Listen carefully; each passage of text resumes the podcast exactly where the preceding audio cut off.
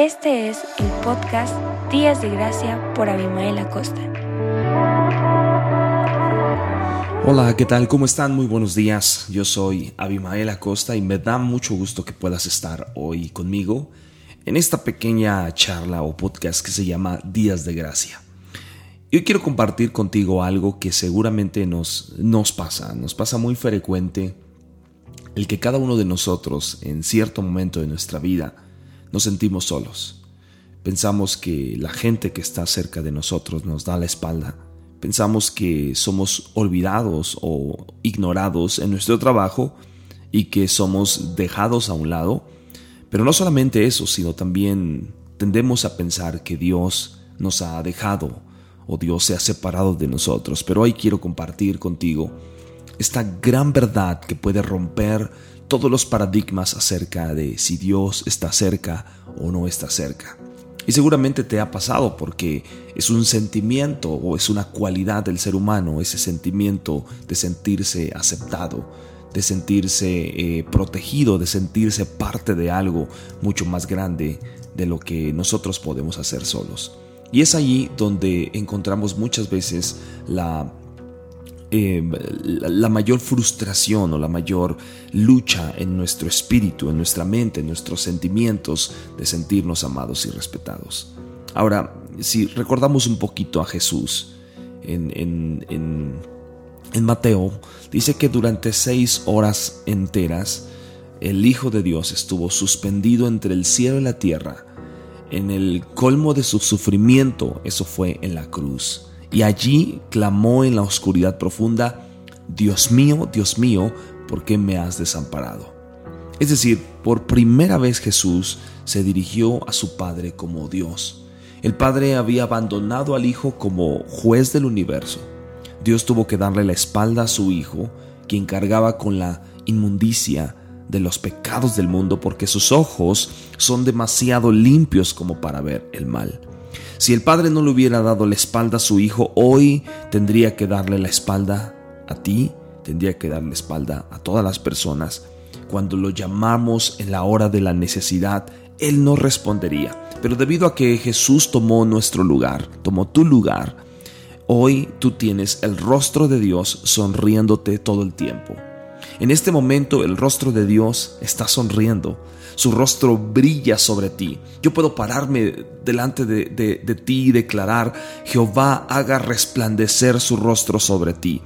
Y todo se debe a que Jesús ya ha pagado el precio para que Dios nunca te abandone, Dios nunca te dé la espalda. Por eso dice eh, Hebreos, Él mismo ha dicho, escúchame, amigo, amiga, nunca te dejaré, nunca te desampararé. Claro, las mentiras del enemigo están constantemente rondando en nuestros pensamientos pensando que Dios nos ha dejado, que Él no está con nosotros, que nos ha abandonado, pero esa es la mentira más grande, porque Jesucristo tomó ese lugar y gracias a que Él tomó ese lugar, hoy el Padre nunca me abandona, hoy el Padre jamás te abandona.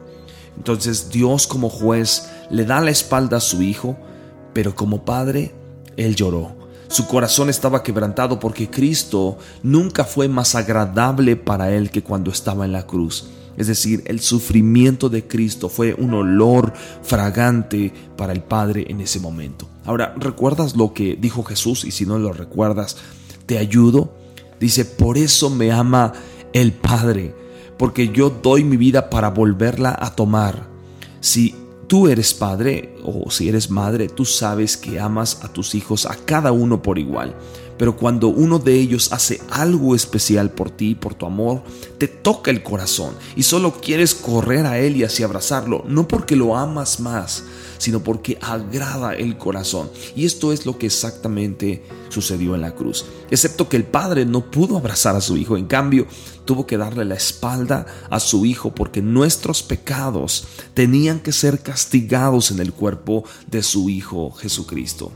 Ahora, esto es la parte que, que más golpea mi vida porque Hay ocasiones en las que yo siento que el Padre me ha abandonado, siento que Dios no me escucha, siento que Dios me ha dejado a un lado. Y hay momentos en los que de veras cuestiono y digo, Dios, si estás ahí o de verdad me has dejado y me has abandonado.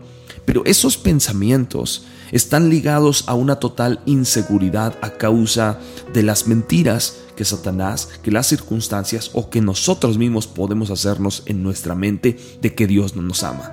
Y esa es la mentira más grande, la cual el enemigo está luchando constantemente para que tú y yo la creamos todo el tiempo. Esa es la mentira tan grande para que tú y yo tengamos en nuestra mente más presente el temor al rechazo, el temor al olvido, el temor a ser ignorados, que realmente el amor del Padre que jamás se separa de nosotros.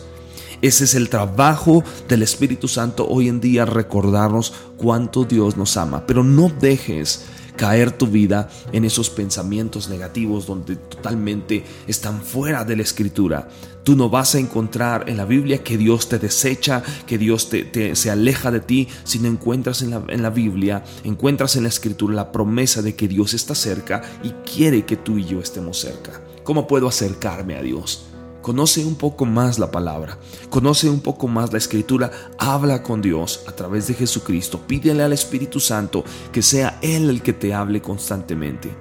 Amigos, cuando clames al Padre por ayuda hoy, tú debes saber que Él te escucha Tú debes saber que Él está ahí. Tú debes saber que su oído está inclinado a tu oración. La segunda cosa que debes de saber es que Dios eh, no solamente oye, sino también responde.